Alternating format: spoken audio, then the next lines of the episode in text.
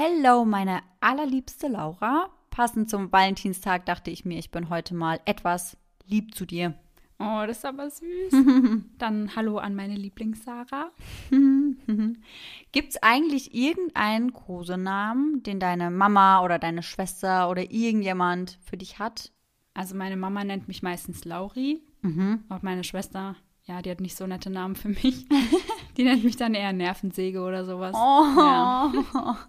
Meine Mama ist bei sowas nämlich überkreativ, muss man sagen. Und ich dachte, das verdient es, in die Folge mit aufgenommen zu werden. Meine Mama nennt mich nämlich entweder, nennt sie mich Honigkuchenpferdchen Oh. oder ich bin ihr Zuckerpüppchen oder Zuckerpuppe.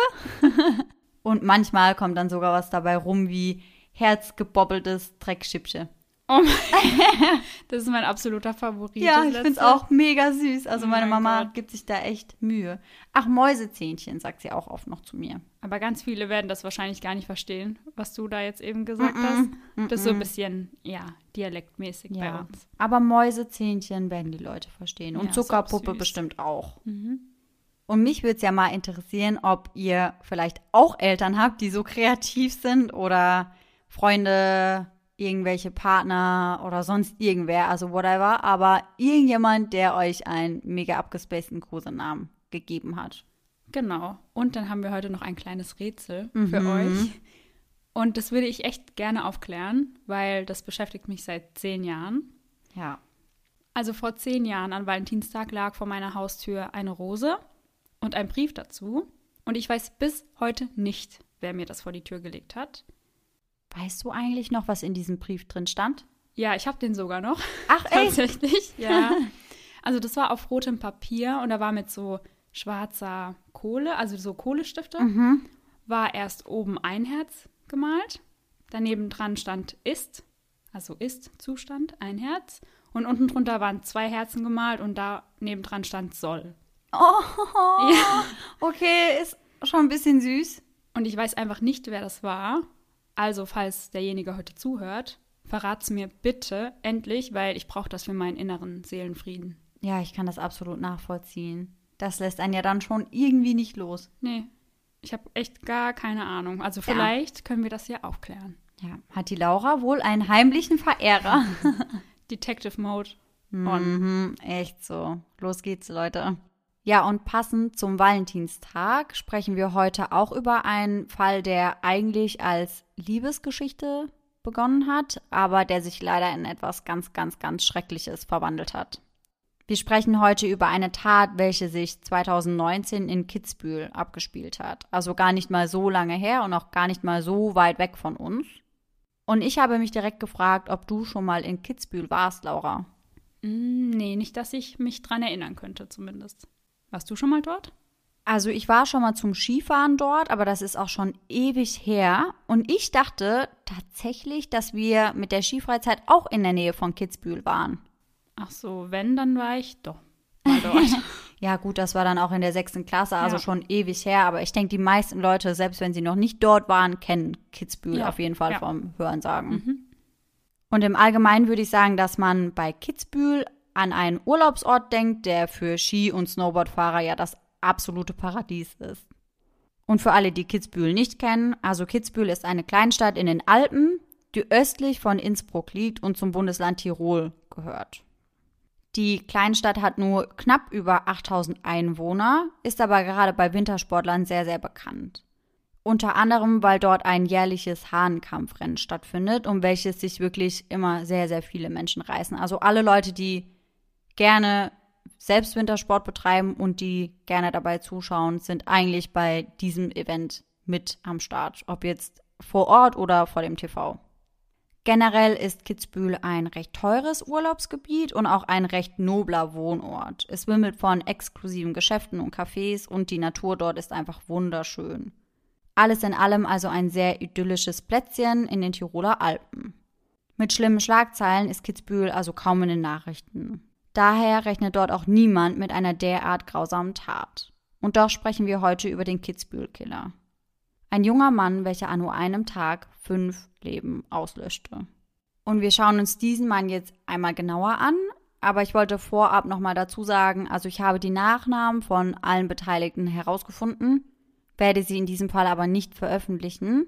Man kann das natürlich durch irgendwelche Zeitungsartikel etc. schon herausfinden, mhm. aber ich wollte das in dem Podcast nicht unbedingt ja. preisgeben. Mhm. Gerade auch, weil Österreich jetzt nicht so weit von uns weg ist und Kitzbühel ja auch nicht. Und ja, ich weiß nicht, wir haben ja auch einige Hörer aus Österreich und Co. Deswegen dachte ich, muss das nicht unbedingt sein. Der junge Mann heißt Andreas. Sein Lebenslauf könnte man als recht durchschnittlich bezeichnen. Er ist ein ganz normaler junger Mann. Er arbeitet als Maurer, hat ein Faible für schnelle Autos und fährt auch selbst einen schwarzen SUV. Auch seine Freizeitgestaltung könnte eigentlich nicht durchschnittlicher sein, wenn wir ehrlich sind. Er trifft seine Freunde, er hört Musik, schaut gerne Serien, vor allem die Simpsons. Außerdem zockt er gerne PlayStation, vor allem GTA. Weißt du, was GTA ist? Ja. Mhm. Okay, ich glaube, das weiß fast jeder eigentlich. Ja. Das ist so ein Action-Rennspiel, Ego-Shooter-Game. Also eigentlich rennt man da die ganze Zeit durch die Gegend oder klaut Autos und wenn die Polizei kommt, dann kann man eben auch auf sie schießen. Mhm. Also so ein typisches Jungsspiel ja. mit schnellen Autos und ein bisschen Ego-Shooter-Elementen und ja, auf jeden Fall spielt Andreas das auch ziemlich gerne. Wenn Andreas sich mit seinen Freunden trifft, dann kommt es natürlich ab und an mal auch dazu, dass Alkohol getrunken wird. Doch da hielt er sich eigentlich immer in Grenzen, denn er wurde schon recht früh mit Diabetes Typ 1 diagnostiziert und deswegen durfte er auch gar nicht so viel trinken. Andreas wächst in einer sehr liebevollen Familie auf. Die beiden Eltern sind seit über 35 Jahren verheiratet und soweit bekannt auch sehr, sehr glücklich in ihrer Ehe.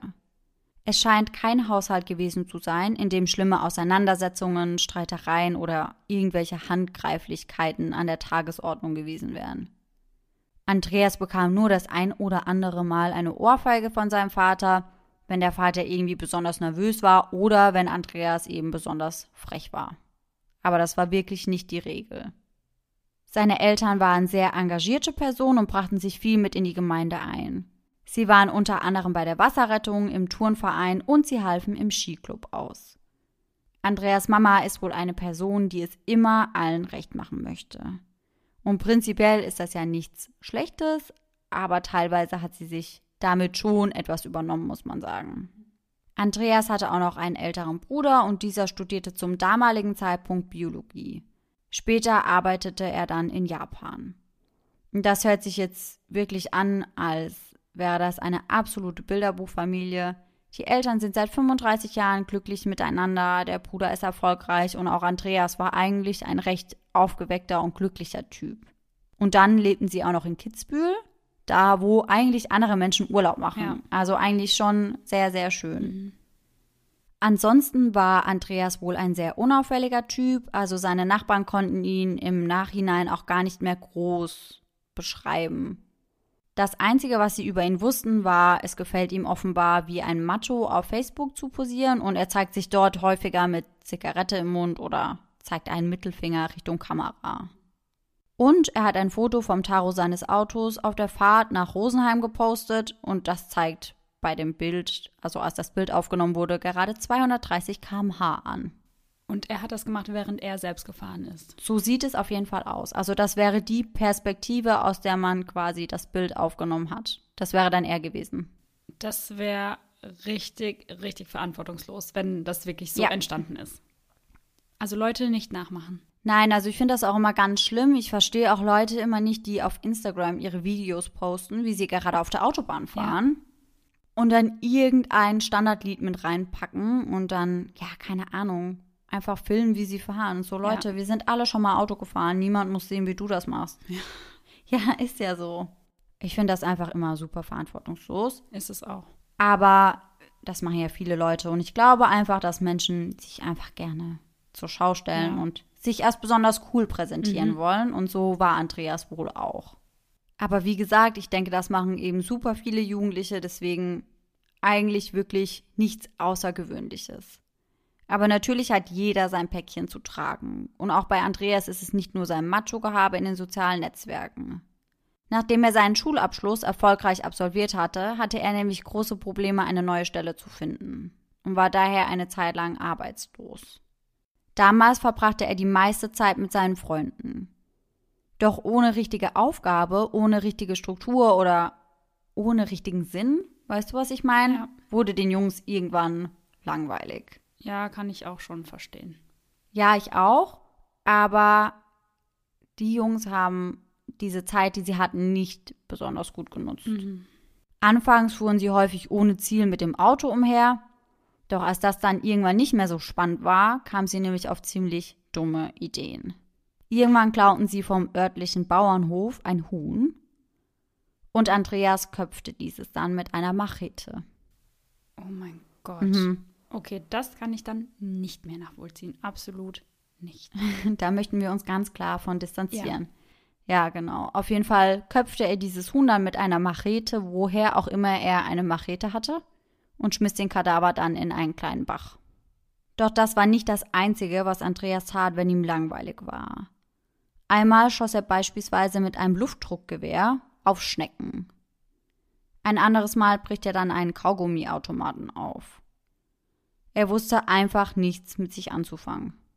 Später sagte er dazu, dass er das einfach nur getan hätte, weil ihm eben extrem langweilig gewesen wäre und er hat sich da nicht wirklich viele Gedanken drum gemacht. Zu seiner Verteidigung sagt er sogar, dass er nicht gewusst habe, dass Tiere ein Schmerzempfinden haben. Ob das so stimmt und ob er wirklich nicht wusste, dass Tiere ein Schmerzempfinden haben, das sei mal so dahingestellt. Ich frage mich auch, wie kommt man denn überhaupt auf den Gedanken? Das weiß ich auch nicht. Kann ich mir auch überhaupt nicht erklären. Ich glaube, das war einfach eine lahme Ausrede, um Mhm. ehrlich zu sein. Doch diese Phase endete dann mit dem Einstieg ins Berufsleben.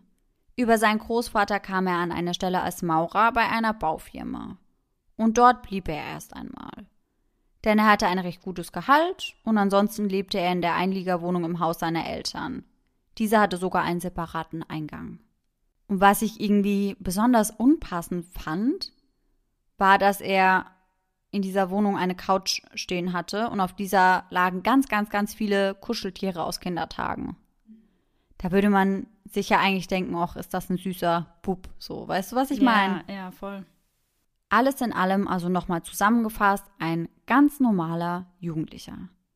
Er hatte eine schöne Kindheit, die Eltern sind seit mehr als 35 Jahren happy, er hatte einen Job, den er mochte und sein Facebook-Profil verrät noch etwas anderes. Er hatte nämlich eine feste Freundin, die ihn über alles liebte. Seine Nadine. Am 2. Juli 2014 verkündet er auf seinem Facebook-Profil sogar, hat sich mit Nadine H. verlobt. Das war noch ganz am Anfang der Beziehung. Und damals war er nicht älter als 19 und Nadine so zwischen 13 und 14. Quasi die erste große Liebe, bei der man hofft und bei der man auch wirklich glaubt, dass sie für immer hält. Die beiden lernten sich in der Stadt kennen und obwohl sie eine ganze Ecke jünger war als er, verliebten sich die beiden ineinander. Sie verbrachten von da an wirklich jede freie Minute zusammen.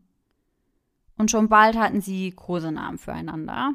Passend zu meiner Frage, welche Kosenamen ihr für eure Partner, Freunde und Co. habt. Oh ja.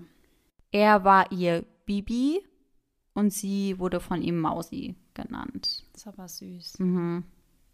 Nadine lebte mit ihren Eltern Rupert und Andrea und ihrem älteren Bruder Kevin in einer der besten Gegenden in Kitzbühel. Sie hatten ein riesiges Grundstück mit einem wunderschönen Haus, welches schon lange im Besitz der Familie war. Nadines Eltern sind sehr gesellig und haben oft Besuch von gemeinsamen Freunden. Generell sind sie wohl sehr offen und deswegen nahmen sie Andreas auch direkt sehr herzlich bei sich auf. Vor allem Nadines Bruder Kevin verstand sich sehr gut mit Andreas. Denn die beiden haben die gleiche Leidenschaft. Schnelle Autos. Fortan verbringt Andreas sehr viel Zeit bei Nadine und ihrer Familie und sie wachsen wirklich sehr eng zusammen. Andreas findet in Nadines Familie so etwas wie eine zweite Familie für sich selbst. Kevin, also Nadines Bruder, hat in der Garage hinter dem Haus eine kleine Werkstatt mit Hebebühne und allem drum und dran eingerichtet. Und dort schrauben die beiden Jungs dann oft gemeinsam an ihren Autos rum. Ansonsten treffen sie sich natürlich auch viel mit anderen Freunden. Am Wochenende trinken sie dann bei Nadine und Kevin vor und gehen danach dann noch in verschiedene Kneipen in Kitzbühel. So wie das vermutlich die meisten in ihrem Alter Mhm, machen würden. ja. Zum vierten Jahrestag bastelt Nadine ihrem Andreas dann ein Fotoalbum mit vielen gemeinsamen Bildern und Erinnerungen der beiden und er freut sich extrem darüber.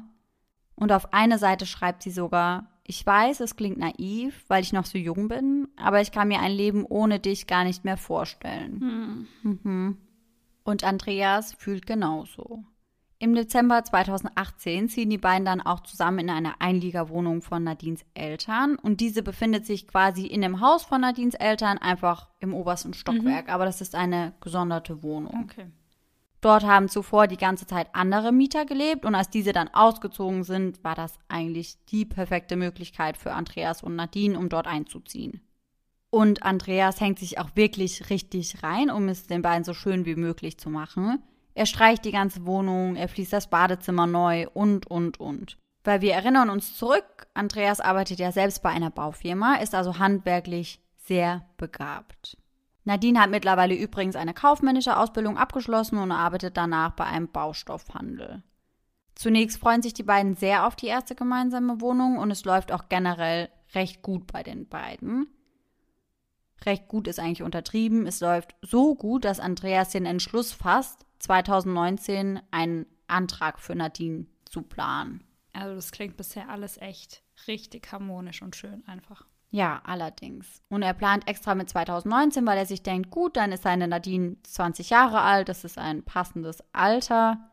Und ja, er plant das sich so ein und zu diesem Zeitpunkt läuft auch noch alles gut, doch dann fängt es an zu bröckeln. Denn die beiden schaffen es nicht wirklich, sich aufeinander einzuspielen. Andrea steht jeden Morgen um 5 Uhr morgens auf, um zur Arbeit zu fahren. Nadine kann deutlich länger schlafen. Und wenn sie dann von der Arbeit nach Hause kommt und gerne noch Zeit mit Andreas verbringen möchte, ausgehen möchte oder ihre Freunde sehen will, dann ist Andreas viel zu müde für sowas. Irgendwann sind die beiden genervt voneinander. Andreas von Nadine, weil er nicht versteht, warum sie es sich nicht einfach mal abends gemütlich machen kann und sich auf die Couch pflanzen kann mit ihm. Und Nadine ist genervt, weil Andreas sich zu nichts motivieren kann. Und dann beginnt sie eben all diese Dinge, die sie gerne machen möchte, eigentlich mit Andreas, eben ohne ihn zu machen. Sie fährt alleine mit ihren Mädels in den Urlaub, geht abends mit ihren Freundinnen Cocktails trinken und feiern. Und Andreas beschwert sich, wenn Nadine mal wieder erst um 5 Uhr morgens von so einer Partynacht nach Hause kommt. Doch Nadine lässt sich davon überhaupt nicht beirren und auch überhaupt nicht beeinflussen. Im Gegenteil. Sie sagt Andreas sogar, dass er sich diesbezüglich ändern sollte, sonst wäre es irgendwann aus mit den beiden. Doch Andreas nahm diese Worte nicht wirklich ernst und ignorierte sie. Nach einem Mädelsurlaub schlägt Nadine ihm dann sogar vor, dass sie ja eine offene Beziehung führen könnten. Aber das lehnte Andreas ganz strikt ab. Erst wenn er eine andere gefunden hätte, dann dürfte sie sich auch mit anderen Männern treffen. Also das finde ich schon wieder ein bisschen schwierig, weil entweder man ist komplett dagegen, was ich absolut nachvollziehen kann. Also ich würde yep. dem auch niemals zustimmen. Mm -mm. Aber dann zu sagen, okay, wir können es machen, aber erst wenn ich jemanden gefunden habe, ja, okay, das funktioniert halt auch nicht so. Ja, irgendwie nicht. Also ich kann dieses ganze Prinzip einer offenen Beziehung ohnehin nicht verstehen. Ich auch nicht, gar nicht. Aber ja gut, das sei mal so dahingestellt. Andreas war auf jeden Fall dagegen und Nadine hat das dann auch erst einmal so hingenommen. Mittlerweile wusste der gesamte Freundeskreis Bescheid, dass es bei Andreas und Nadine eben kriselte. Denn Nadine sprach sehr viel mit ihren Freunden über die Beziehung zu Andreas und auch darüber, dass sie eigentlich nicht mehr glücklich ist. Im Juli 2019 hat sie dann endgültig die Nase voll. Sie hatte Andreas mehrfach gesagt, was er ändern soll und hatte ihm mehrfach gesagt, dass sie sich trennen würde, wenn er sich nicht ändern würde. Er wusste, dass es so nicht weitergehen kann.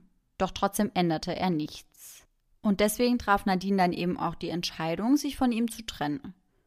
Es war ja schließlich der einzige Ausweg aus dieser unglücklichen Situation.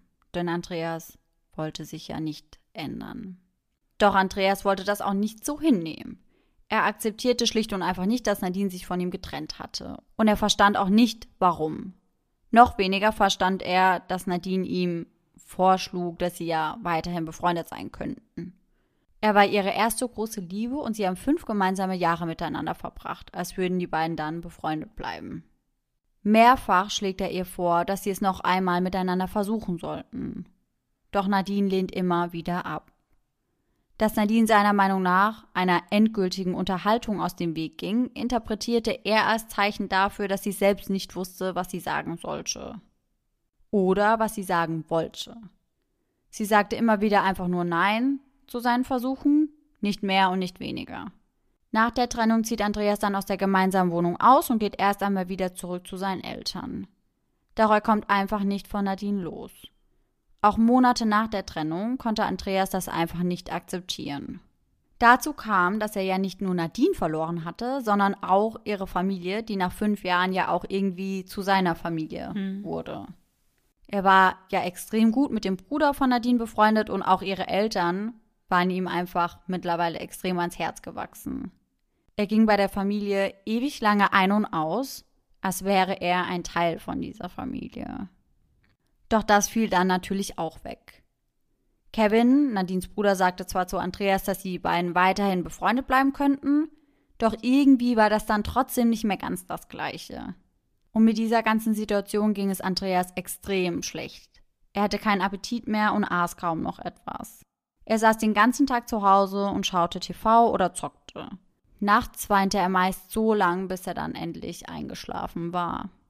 Und in solchen Momenten passiert es dann auch, dass er sich wieder bei Nadine meldete per WhatsApp oder per Anruf.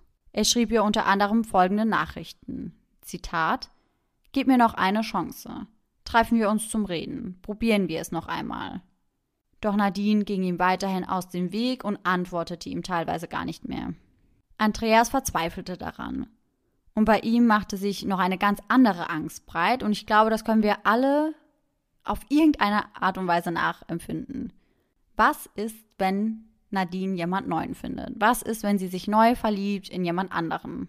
Ja, ich glaube, dass das somit das Schlimmste bei einer Trennung ist. Ja. Dass du dich fragst, okay, hat der andere schon jemand anderen? Weil dieses Gefühl oder dieser Gedanke, dass der andere schon wieder jemand anderen liebt mhm. oder jemand anderen mhm. hat, der ist ganz furchtbar, finde ich. Ja, das gibt einem irgendwie so ein bisschen das Gefühl, dass man so schnell austauschbar ist. Ja, total. Und ich glaube, das findet einfach niemand schön. Also mhm. selbst wenn du dich trennst, ist es, glaube ich, merkwürdig, wenn die Person, von der du dich getrennt hast, am nächsten Tag gefühlt direkt jemand anderen ja, hat. Mhm. Und davor hat Andreas auch sehr große Angst. Doch er äußert diesen Gedanken sehr radikal, beziehungsweise seine Einstellung zu diesem Gedanken. Eigentlich war er zuvor nie so der eifersüchtige Typ, aber bei diesem Gedanken fängt er an zu rasen. Beiläufig sagt er zu seinen Freunden diesbezüglich Wenn Nadine einen Freund hat, dann bringe ich ihn um. Und sie kann froh sein, wenn sie überlebt und schwerst behindert ist. Ja. Oh mein Gott. Mhm. Also, nee, das ist, das ist ja, das ist ja ganz schlimm. Das ist eine grauenvolle Aussage. Ja. Ich fand das auch ganz schlimm. Also ich musste da echt schlucken, als ich das gelesen habe. Doch vermutlich nahmen seine Freunde das einfach nicht so ernst. Was ich auch verstehen kann, mhm. wahrscheinlich war das in dem Moment einfach nur so dahingesagt, beziehungsweise das dachten die Freunde eben. Ja, das sagt man ja schon mal. Also ich weiß jetzt nicht, ob ich das schon mal gesagt habe, aber wenn man so sich aufregt und sagt, boah, ey, wenn der mich jetzt noch weiter nervt, dann bringe ich den um. Ja, genau. Also ich sage sowas jetzt vielleicht nicht mit bringe ich den um, aber ja, keine Ahnung. Also man regt sich ja schon manchmal so auf, dass man sagt, boah, wenn er jetzt noch ein Wort sagt, dann ja. klatscht's aber, aber es klatscht halt nie. Deswegen, also, ich würde auch, wenn du mir jetzt sowas sagen würdest, auch nie glauben, okay, die Sarah bringt jetzt genau, wirklich jemanden um. Eben, vor allem wenn die Person zuvor nie gewalttätig ja. und nie eifersüchtig mhm. oder sonst irgendwas war. Da denkt man einfach, okay, das ist jetzt der verletzte Stolz. Genau. Und das haben die Freunde von Andreas eben auch gedacht. Nach einer gewissen Zeit scheint es dann sogar so, als hätte Andreas sich wieder einigermaßen gefangen. Er bekommt, auf gut Deutsch gesagt, wieder den Arsch hoch, achtet wieder mehr auf sein Äußeres und plant sogar, sich ein eigenes Haus zu kaufen, um bei seinen Eltern ausziehen zu können. Außerdem lädt er sich Tinder runter. Was immer ein gutes Zeichen ist, finde ich, nach einer Trennung. Wenn ja. man bereit ist, sich Tinder oder ähnliches runterzuladen, dann blickt man wieder nach vorne. Man ist bereit, neue Leute kennenzulernen. Genau. Mit Kevin ist er weiterhin sehr gut befreundet. Die Freundschaft hat das tatsächlich gut überstanden und sie sind genauso eng wie davor. Am 5. Oktober 2019 trifft Andreas sich dann mit Kevin und mit seiner Freundin in der Kitzbühler Innenstadt. Also Kevin und Kevins Freundin. Mhm. Erst gehen sie in ein Restaurant und essen dort etwas und danach ziehen sie noch weiter in eine Kneipe. Gegen Mitternacht treffen sie dann im Pub The Londoner ein. Sie hatten schon etwas getrunken, waren aber alle nicht betrunken. Die Stimmung der drei war aber wirklich gut. Was sich allerdings schlagartig änderte, als Andreas Nadine in diesem Pub sah. Mhm. Diese war vorher bei einer Einweihungsparty und wollte danach eigentlich wieder nach Hause gehen. Denn sie war etwas angeschlagen und hatte einfach eine leichte Erkältung und deswegen nicht so große Lust, noch in die Stadt zu gehen. Doch ihre Freunde überredeten sie und sie kam dann doch noch mit in die Kneipe. Als Andreas sie dann dort sah, starrte er sie zunächst einmal nur an. Dann ging er rüber zu ihr. Er packte sie am Arm, um sie mit sich zu ziehen. Er möchte mit ihr reden. Er geht sie wohl recht fest an und sehr grob, und das fällt auch einem Gast auf, und dieser mischt sich dann auch in das ganze Geschehen ein. Andrea schubst diesen dann weg und es kommt zu einer Rangelei zwischen den beiden, bis der Türsteher einschreitet. Danach setzen sich Nadine und Andreas dann trotzdem noch gemeinsam an einen Tisch und reden miteinander. Allerdings nur für ein paar Minuten. Über was sie sprechen, beziehungsweise was Andreas zu Nadine sagt, kriegen ihre Freundinnen nicht mit. Aber nach ein paar Minuten kommt Nadine dann weinend zurück zu ihrer Freundin und sagt zu dieser, dass sie mit diesem Zitat Arschloch nie wieder reden möchte. Auf Videoaufzeichnungen aus dem Pub ist genau zu sehen, was dort passierte. Nadine wird grob von Andreas zu sich gezogen und sie weist ihn dann zurück. Nach der Auseinandersetzung weint er dann und sagt, ich will einfach nur meine Nadine zurück. Sie sagt ihrer Freundin dann, dass sie jetzt keine Lust mehr habe, hier zu bleiben und dass sie von einem Florian abgeholt werden würde. Florian war 24 Jahre alt und Torhüter bei den Adlern, der Eishockeymannschaft von Kitzbühel. Der 24-Jährige war als aufstrebender Eishockeyprofi erst vor kurzem aus Linz zu den Adler Kitzbühel gewechselt. An diesem Abend feierte er sein Debüt bei den Adlern und wurde sogar zum Man of the Match gekürt. Während Nadine auf Florian wartete, tröstete Kevins Freundin Andreas, der vor dem Pub weinte. Sie und Kevin boten ihm etwa eine Stunde später an, ihn mit dem Taxi nach Hause zu bringen. Er willigte zunächst ein und stieg sogar mit in das Taxi, doch ein paar Minuten später wollte er wieder aussteigen. Er wollte mit Nadine sprechen. Und davon konnten sie ihn auch wirklich nicht abhalten. Also er beharrte da so extrem drauf, dass sie gar nichts machen konnten. Ich glaube, auch wenn da noch Alkohol im Spiel ist, wird es einfach noch mal viel extremer alles. Ja, das stimmt. Obwohl man dazu sagen muss, dass Andreas anscheinend gar nicht so betrunken Mhm, war. Okay. Kevin setzte dann seine Freundin wie geplant mit dem Taxi bei ihr zu Hause ab und fuhr dann weiter zum Haus seiner Eltern. Währenddessen machte Andreas sich ebenfalls zum Haus der Familie H. Schließlich wollte er ja mit Nadine sprechen. Gegen vier Uhr in der Nacht traf er dann auch dort ein. Und was er dort sieht, macht ihn extrem wütend. Es steht ein fremdes Auto in der Einfahrt. Das von Florian. Für ihn ist die Sache damit ganz klar und es bestätigten sich somit seine schlimmsten Befürchtungen. Nadine hat einen neuen. Doch das hält ihn trotzdem nicht ab. Er klingelt bei der Familie und Nadines Vater Rupert öffnet ihm die Tür. Rupert sagt ihm, er könne Nadine jetzt nicht sehen. Er solle erst einmal nach Hause fahren und sich etwas beruhigen. Sie rauchten sogar noch eine Zigarette zusammen und anscheinend wollte Rupert ihm wirklich helfen. Also er meinte das wirklich gut mit Andreas. Doch diese Art von Hilfe und diese Ratschläge, die ihm eben angeboten wurden, nahm Andreas überhaupt nicht an. Das wollte er nicht hören. Danach ging er, doch er beruhigte sich nicht. Er saß dann eine Weile in seinem Auto vor dem Haus der Familie und versuchte mehr als 20 Mal seine Ex-Freundin auf dem Handy zu erreichen. Doch sie ging einfach nicht ran. Und auch bei Nadines Bruder Kevin versuchte er es, doch auch er war nicht erreichbar. Und deswegen ging Andreas dann zurück zum Haus der Familie. Rupert, der Vater und Kevin, der Bruder, standen zu diesem Zeitpunkt immer noch an der Haustüre, weil sie einfach schauen wollten, dass Andreas wirklich geht.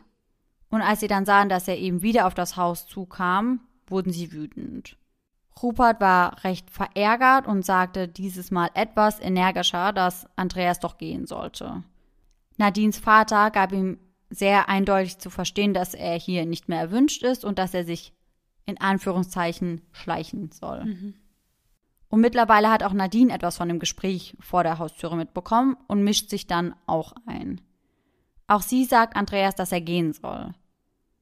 Andreas sagt ihr aber, dass sie ihn ohnehin nicht loswerden würde, denn er wäre ja immerhin noch mit ihrem Bruder Kevin befreundet.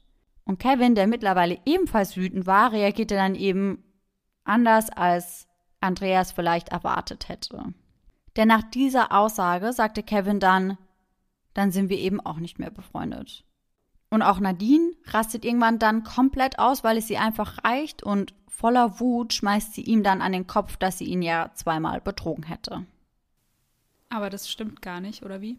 Das weiß man nicht. Okay. Ob das wirklich stimmt oder Mhm. ob das so dahergesagt war, absolut keine Ahnung. Okay. All das war in diesem Moment aber einfach viel zu viel für Andreas und für ihn brach einfach eine komplette Welt zusammen. Er sah sich eben konfrontiert mit der Tatsache, dass seine große Liebe ihn betrogen hatte und mittlerweile sogar anscheinend einen neuen Typen hatte. Und dann kehrte ihm ja auch noch sein bester Freund den Rücken zu. Andreas ging dann erneut zu seinem Auto und dieses Mal fuhr er dann auch weg. Er selbst sagt später, dass das der Moment war, in dem er beschloss, sie alle umzubringen. Danach fuhr er dann zurück zum Haus seiner Eltern, wo ja auch sein Bruder lebte. Und sein älterer Bruder hatte einen Jagdschein und daher auch eine Pistole. Oh nein. Mhm. Und ich konnte nicht ganz herausfinden, wo der Bruder eben diese Pistole aufbewahrte.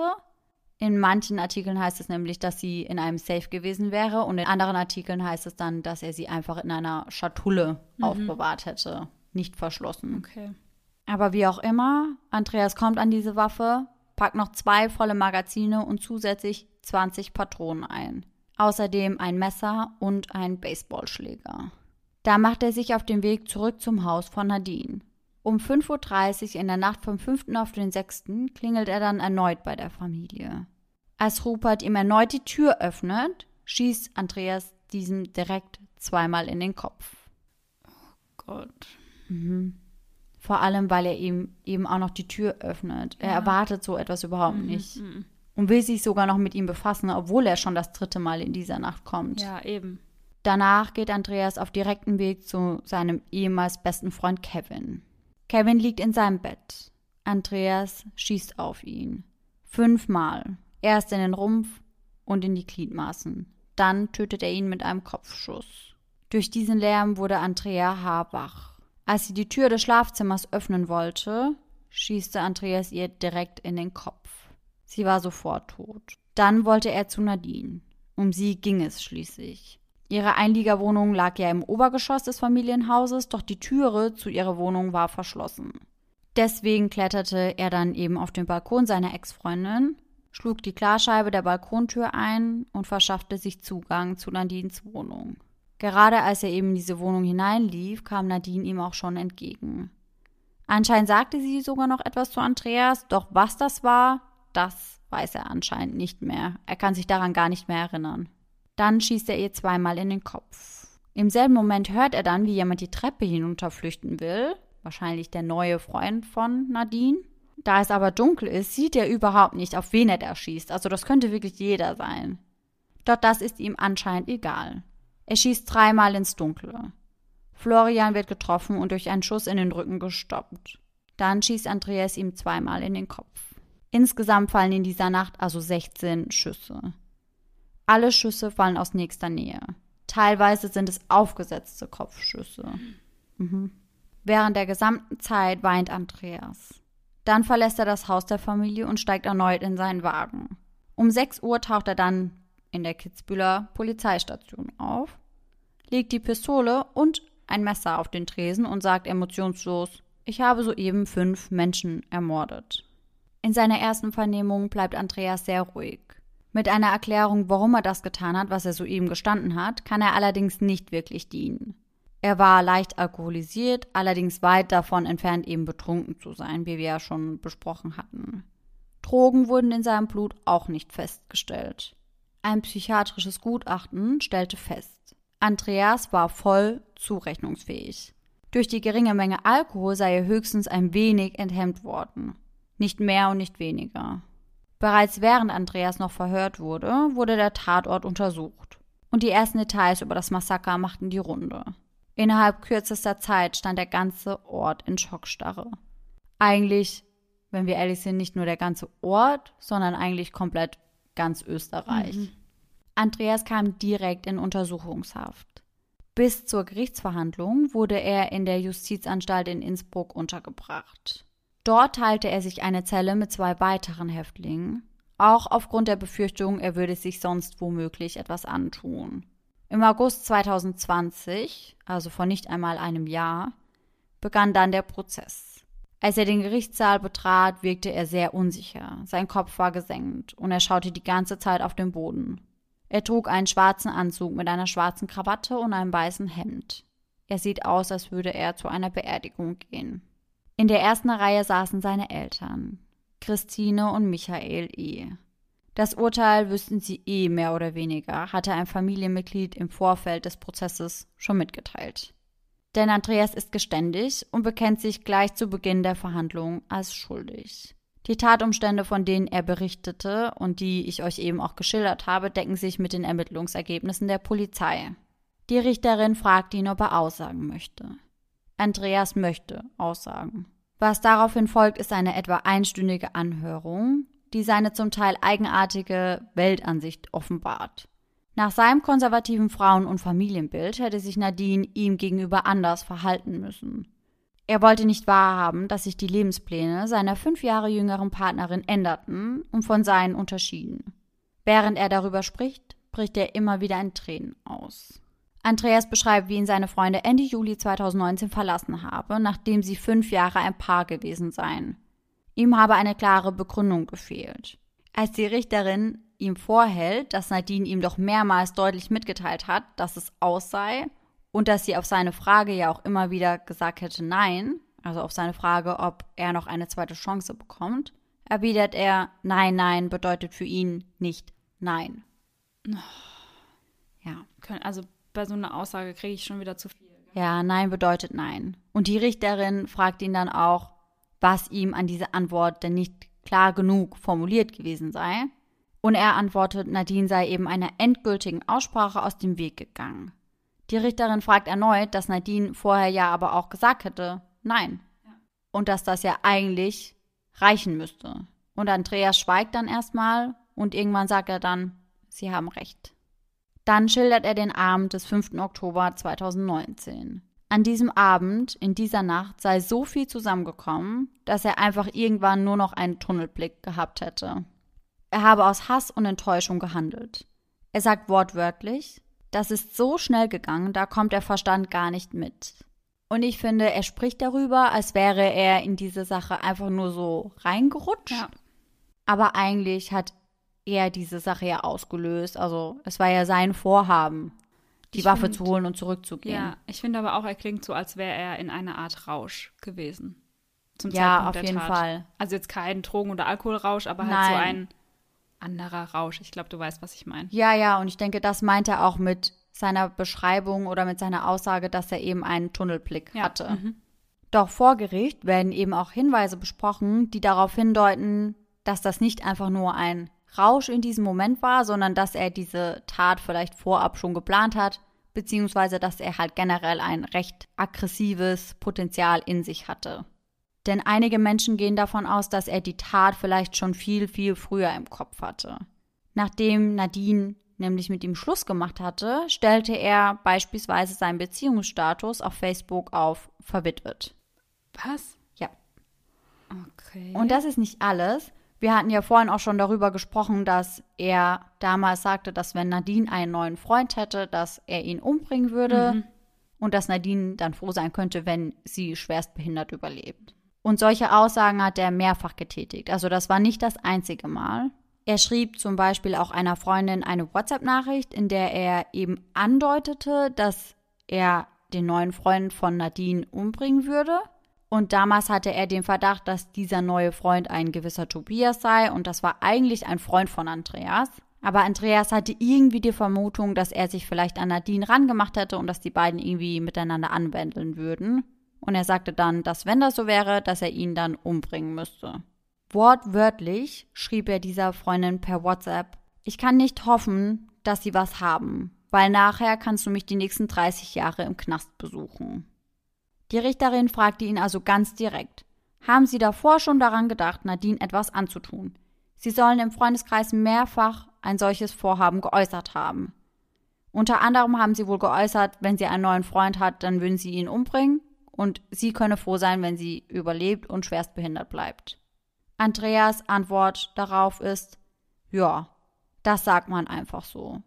Das sei alles nicht ernst gemeint gewesen. Also ich würde sowas nie einfach so sagen.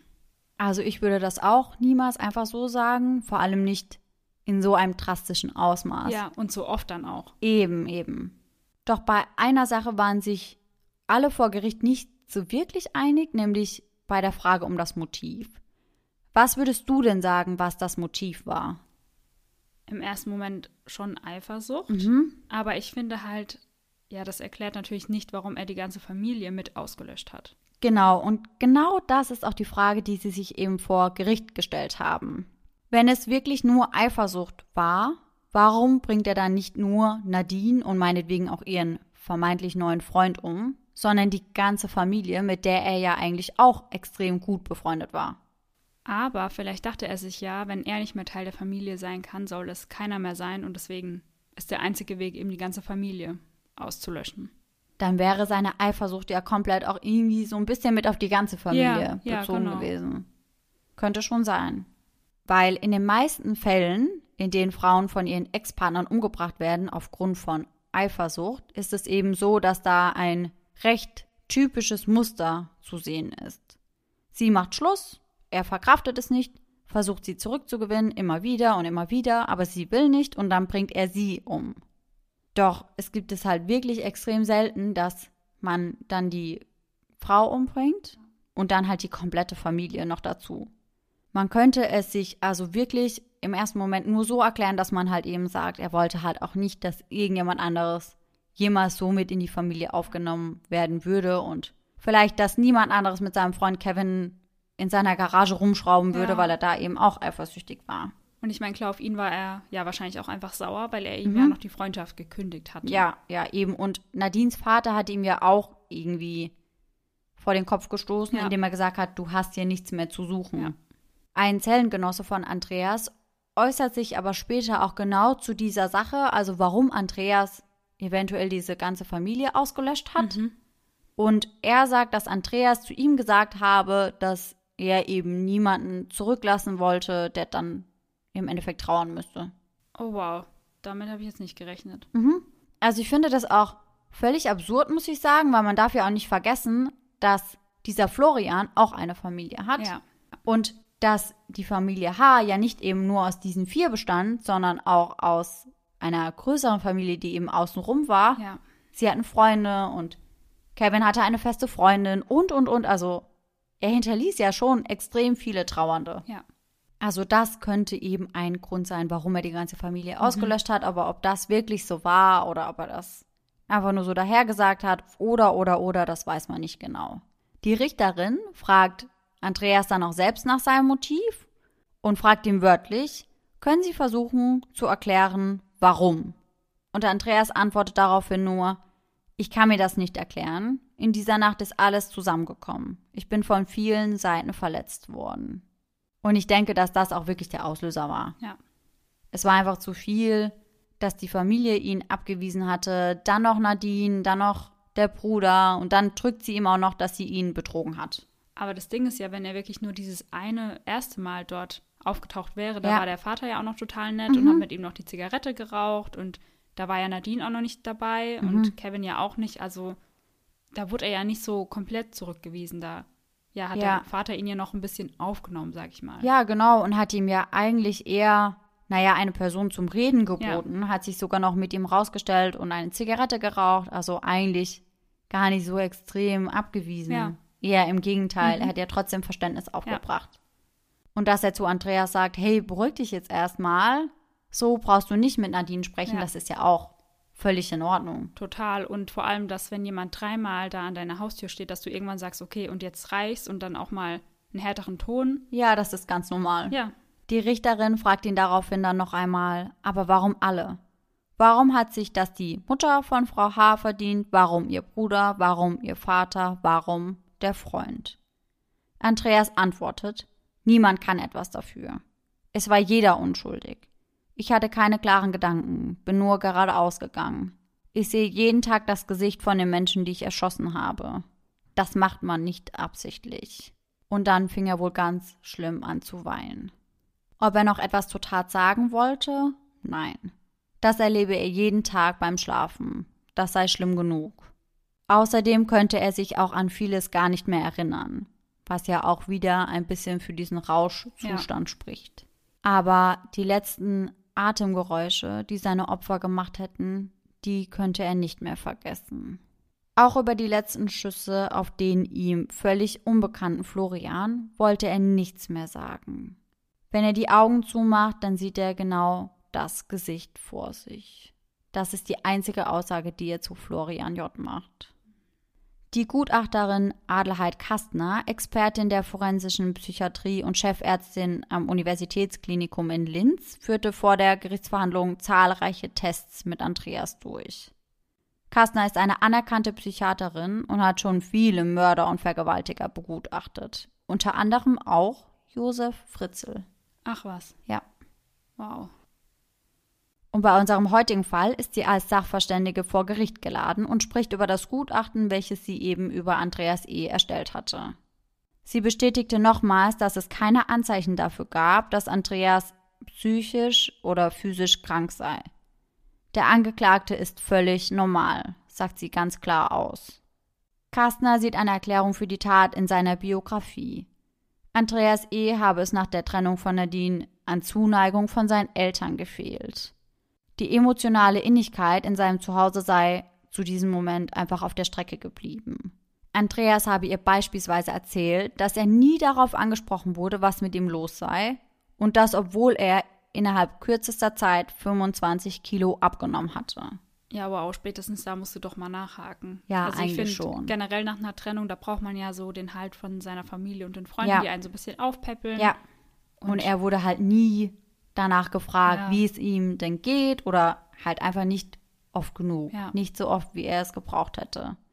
Er sei generell jemand, der alles in sich hineinfrisst und er spricht nicht gerne über so etwas und hätte auch gar nicht das nötige Vokabular dafür. Also es geht ihm entweder gut oder es geht ihm eben schlecht, aber viel mehr kann er zu seinem Zustand meist gar nicht sagen. Außerdem sei er undifferenziert in Selbst- und Fremdwahrnehmung. Heißt, er konnte gar nicht differenzieren, wie andere Leute vielleicht die Trennung sahen, beziehungsweise ihn als den Part der Trennung, wie sie ihn eben während dieser ganzen Geschichte sahen und wie er sich selbst sah, beziehungsweise, ja, er konnte das einfach nicht unterscheiden. Für ihn hätte es eigentlich so sein müssen, dass alle genau nachvollziehen können, wie er sich fühlt und dass ihn alle in dieser Situation eben verstehen können. Und das war aber leider nicht so.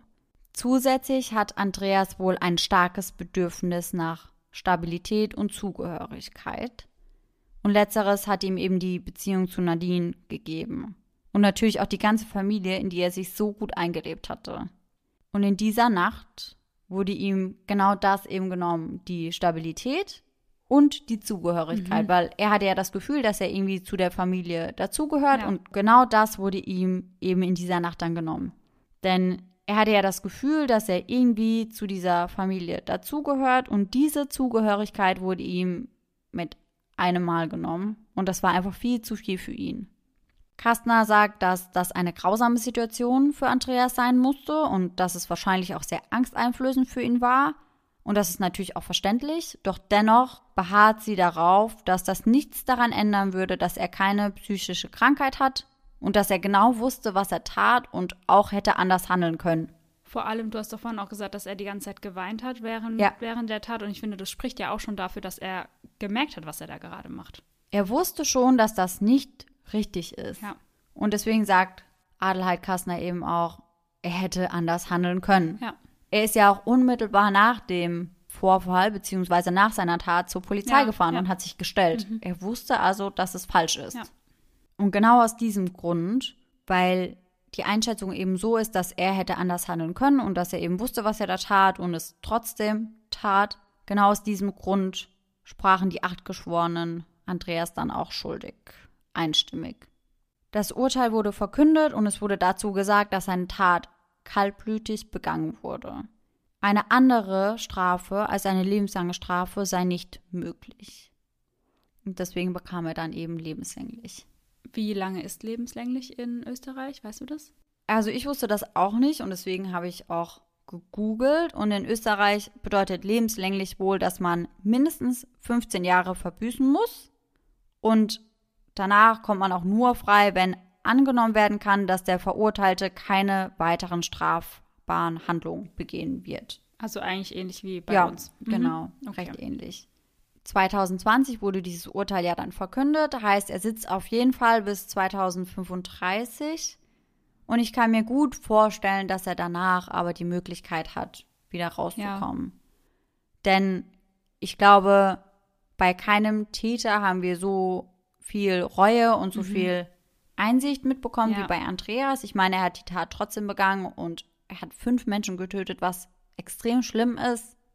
Aber ich glaube schon, dass er weiß, was er da getan hat. Ja, das Gefühl hatte ich auch auf jeden Fall. Ja, ich glaube auch, dass er wirklich jemand sein wird, der sich jetzt die nächste Zeit in seiner Haft auch wirklich nur mit seiner Tat beschäftigen Ja, wird. Ich ja. glaube, das lässt ihn gar nicht mehr so schnell los. Ja, allein, weil er ja auch gesagt hat, dass er das jede Nacht vor Augen Ja. sieht und Ja, ja, da kannst du, da, also da musst du dich ja zwingend irgendwie damit auseinandersetzen. ja, das glaube ich auch. Und jetzt ganz am Ende zu der Geschichte oder zu dem Fall wollte ich noch etwas sagen, denn ich habe ganz bewusst immer gesagt, Nadines vermeintlich neuer Freund oder es scheint so, als hätte sie einen neuen Freund, aber das möchte ich an dieser Stelle gerne klarstellen, denn in gefühlt allen Zeitungsartikeln wird Florian J. immer als der neue Freund von Nadine dargestellt. Und das stimmt anscheinend so überhaupt nicht. Anscheinend hatte Florian über einen längeren Zeitraum schon eine andere Freundin, mit der er zusammen war. Sie hieß Marlene, beziehungsweise sie heißt Marlene.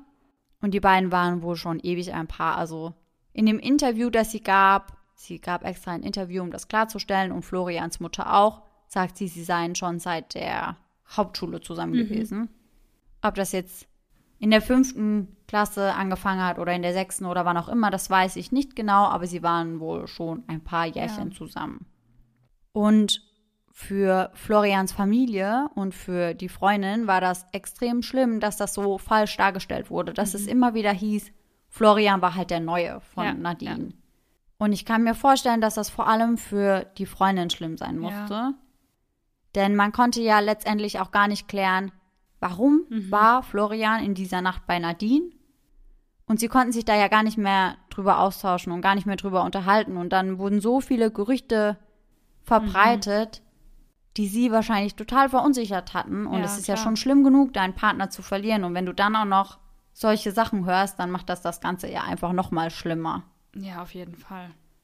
Und zu der Frage, warum er eventuell bei Nadine war an dem Abend, hat seine Freundin Marlene auch eine Antwort gehabt. Sie sagte nämlich, dass Florian generell einfach so ein Gutmensch war. Er hatte so ein kleines Helfersyndrom, also der wollte immer jedem helfen und Ja. war halt super, super hilfsbereit. Und deswegen geht sie davon aus, dass er halt vielleicht einfach was von dem Streit mitbekommen hat, dass Nadine sich bei ihm gemeldet hat, was weiß ich was, und dass er sie einfach heimgefahren hat. Ja. Und warum er dann dort geblieben ist, das weiß man nicht, aber sie glaubt nicht, dass die beiden da irgendwie miteinander angebändelt haben. Und ja. Ich meine, vielleicht, wenn er ihr wirklich helfen wollte, dachte er, er geht noch mit hoch und wartet, bis sie sich beruhigt Ja. hat. Vielleicht wartet er auch, bis sie eingeschlafen ist und geht dann oder so. Ich meine, wenn er so ein Helfertyp war, könnte ich mir das schon vorstellen auch. Ja, und man weiß ja auch nicht, wie müde er vielleicht war. Also es kann ja auch sein, dass er dann da halt einfach eingepennt ist, ohne Ja. dass irgendwas passiert ist Ja. und ohne dass die beiden irgendwelche, naja, Vorhaben miteinander hatten. Also das muss ja nicht immer auf diese Schiene gehen. Ja, nee. mm. Und selbst wenn es so war, finde ich, ist es unnötig, das weiter auszudiskutieren, weil es tut eh nichts mehr zur Nee. Sache und für seine Freundin ist das extrem schlimm, glaube ich. Ja. deswegen, das war mir wichtig, das an der Stelle nochmal zu sagen. Ja. Also, Florian hatte eine andere Freundin, er war nicht mit Nadine zusammen, zumindest nicht offiziell. Und das wird in den ganzen Artikeln einfach falsch dargestellt. Oh, aber ich finde den Fall echt ganz, ganz furchtbar, dass Mhm. einfach eine ganze Familie ausgelöscht wird, eigentlich wegen nichts. Ja, eigentlich wegen nichts. Also das ist ein, ja. Nee, ich glaube, da muss ich auch, wie fast bei jeder Folge von uns, erstmal ein bisschen das auch wieder ein bisschen sacken lassen. Ja, mir ging es auch so und ich muss auch sagen, ich weiß nicht, ich finde, der Fall ist so extrem greifbar. Ja. Also dieses Ganze, was Andreas auch empfunden haben muss und ja, wie er sich mit der Trennung gefühlt Ja. hat. Ich glaube, jeder kann das nachvollziehen, dass wenn du dich das Absolut. erste Mal von einer Person trennst, dass das extrem schlimm ist. Beziehungsweise wenn sie sich von dir trennt, dass das extrem schlimm ist und aussichtslos und ja, dass das einfach furchtbar ist. Ja, man fühlt sich dann schon immer so, als würde es nie besser werden. Ja, genau. Also auch wenn man weiß, irgendwann wird es wieder Mhm. besser und irgendwann kommt da auch wieder jemand anders, aber dieser Moment ist ganz, ganz schlimm. Also Ja. ich finde, Liebeskummer ist mit, ja, der schlimmste Schmerz, den man innerlich spüren kann. Ja, auf mal. jeden Fall. Und gerade nach der ersten großen Liebe hat man Ja. ja oft nicht dieses Vertrauen, dass man wieder jemanden findet. Und ich glaube, so ging es Andreas Mhm. eben. Und er konnte das halt gar nicht verstehen und gar nicht annehmen. Und ich kann mich schon ein bisschen in ihn hineinversetzen. Ja, Also nicht, dass das irgendwie seine Tat rechtfertigt, aber deswegen fand ich das Ganze einfach so greifbar. Ich glaube, jeder von uns hatte schon mal eine Beziehung und die war dann vorbei und das war einfach furchtbar schlimm und man ist dann in ein Loch gefallen und ja, keine Ahnung, kann Andreas einfach irgendwo verstehen. Und wie gesagt, wenn er dann auch nicht so von seiner Familie aufgefangen wurde, wie das halt eigentlich der Fall sein sollte, ja, das hat es für ihn wahrscheinlich auch alles noch viel schlimmer gemacht. Ja, davon gehe ich auch aus. Und deswegen, ich fand den Fall einfach echt greifbar Ja. und ich finde, man konnte sich da irgendwie in gewissen Punkten immer wieder so selbst finden. Ja, total.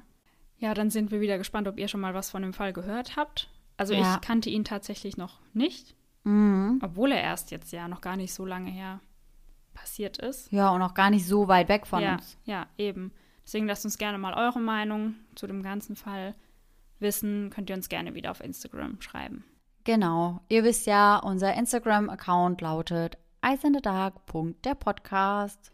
So, und jetzt kommen wir zu unserer Urban Legend. Ich bin gespannt, was du dir heute rausgesucht hast, Laura. Weil meist sind die Geschichten ja schon genauso schlimm wie unsere Fälle, aber Ja. Gott sei Dank nur Mythen. In den meisten Fällen. Die heutige Urban Legend kommt von Christina. Also vielen Dank, dass du uns sie zugeschickt hast. Danke, danke. Die 23-jährige Emily fuhr in der Nacht von einer Party nach Hause. Ihr Heimweg führte ein kleines Stückchen durch einen Wald. Der Abschnitt nennt sich Welschenbach. Durch die vielen Kurven ist die Strecke sehr undurchsichtig. Emily fuhr also gut gelaunt mit lauter Musik die ersten Meter in das Waldstück. Sie kannte die Strecke sehr gut, da es eine vielbefahrene Verbindungsstraße zu ihrem Wohnort ist. Hinter einer Kurve sah sie auf einmal einen Ast mitten auf der Fahrbahn liegen. Sie verlangsamte also die Geschwindigkeit und blieb schließlich stehen. Mist, dachte sie. Da komme ich unmöglich vorbei. Hm, Ich glaube, ich kenne die Geschichte. Mhm. Sie überlegte, ob sie wenden sollte. Der Umweg wäre aber viel zu lang gewesen und aufgrund ihrer Müdigkeit wollte sie einfach nur schnell nach Hause. Emily stieg also aus dem Auto aus und schob den Ast beiseite. Sie sah sich kurz um, da sie etwas knacken hörte. Naja, dachte sie, das sind bestimmt Tiere im Wald. Mhm. Also ging sie ganz schnell wieder zurück in ihr Auto und fuhr los. Sie bemerkte hinter ihr ein Auto, das ihr sehr dicht auffuhr. Was wollte der? War es die Oh Polizei? mein Gott. Ja. Kennst du? Ich glaube schon. Mich erinnert das aber auch gerade voll an eine Folge von X-Factor. Ja, da passiert es Ja, nämlich auch ne? genauso, ja. Mhm. Okay, ja, dann kenne ich die Geschichte. Sie schaute hastig in den Rückspiegel. Nein, die Polizei war es definitiv nicht. Das Fahrzeug fing dann auch noch an, ihr aufzublenden. Emily hatte furchtbare Angst und wollte einfach nur nach Hause. Es lagen auch nur noch wenige Meter vor ihr, deshalb entschied sie sich, nicht anzuhalten. Das Fahrzeug folgte ihr weiter. Sie fuhr in die Hofeinfahrt in ihrem Zuhause ein, sprang aus dem Auto und wollte gerade die Türe öffnen, als der Fahrer des Autos an ihrer Hofeinfahrt vorbeifuhr und das Fenster runterkurbelte. Mädchen, ich wollte dir keine Angst einjagen, aber in ihr Auto ist ein Mann auf der Rücksitzbank eingestiegen. Emily traute ihren Augen nicht, als auf einmal ein Mann aus ihrem Auto ausstieg und die Flucht ergriff. Die angerufene Polizei konnte den Mann leider nicht ausfindig machen. Boah, ich finde, das ist so eine Horrorvorstellung. Also ich habe die Story auch schon gehört, und zwar von einer Bekannten, und diese Bekannte hat auch gesagt, dass sie die Person kennt, der das passiert ist. Ja, das ist ja immer dieses Phänomen bei Urban Legends. Jeder kennt irgendeine Person, die jemanden kennt, die jemanden kennt, und der Person ist es dann passiert. Sie hat halt erzählt, dass die Freundin ihr das genau erzählt hat, wie ihr das passiert ist. Mhm. Also ich fände das schon krass, wenn das ihr wirklich passiert ist Ja. und das, ja, ich weiß nicht. Vielleicht ist es ja auch ein Mann, der da bei ihm im Auto eingestiegen ist, der das auch als Urban Legend kennt und dachte, keine Ja, Ahnung, gute probiere Idee. ich mal aus oder so. Also weiß man ja, Ja, ja, nicht, was. kann, kann ja sein, weiß man nicht. Oder er hat Also- früher einfach ein bisschen zu viel X-Faktor geschaut und dachte Ja. sich, ja, schau ich Aber mal. ich werde ganz klar, wenn ich mal alleine mit dem Auto unterwegs bin, nicht nachts im Wald aussteigen, um irgendwas beiseite zu räumen. Das würde ich sowieso niemals machen. Und ich habe mein Auto auch eh immer abgeschlossen. Das ist auch das Erste, was ich mache, wenn ich ins Auto einsteige. Ich drücke immer auf diesen Knopf. Ja. Das allererste, was ich mache. Ich frage mich nur, ich glaube, das ist wieder aufgehoben, wenn du deine Fahrradtür öffnest. Deswegen würde das in dem Fall ja gar nichts bringen, Ja. wenn du aussteigst. Ja, das stimmt natürlich. Naja, auf jeden Fall sehr unheimlich und wir sind gespannt, ob ihr schon mal von dieser Geschichte gehört habt. Ja, lasst es uns auch wieder gerne bei Instagram wissen. Ja, auf jeden Fall. Und dann wünschen wir euch noch einen schönen Valentinstag mit euren Liebsten. Mhm. Und dann hoffen wir natürlich, dass ihr alle nächsten Sonntag wieder mit dabei seid. Und bis dahin, schöne Träume. Bis dann. Tschüss! Tschüssi.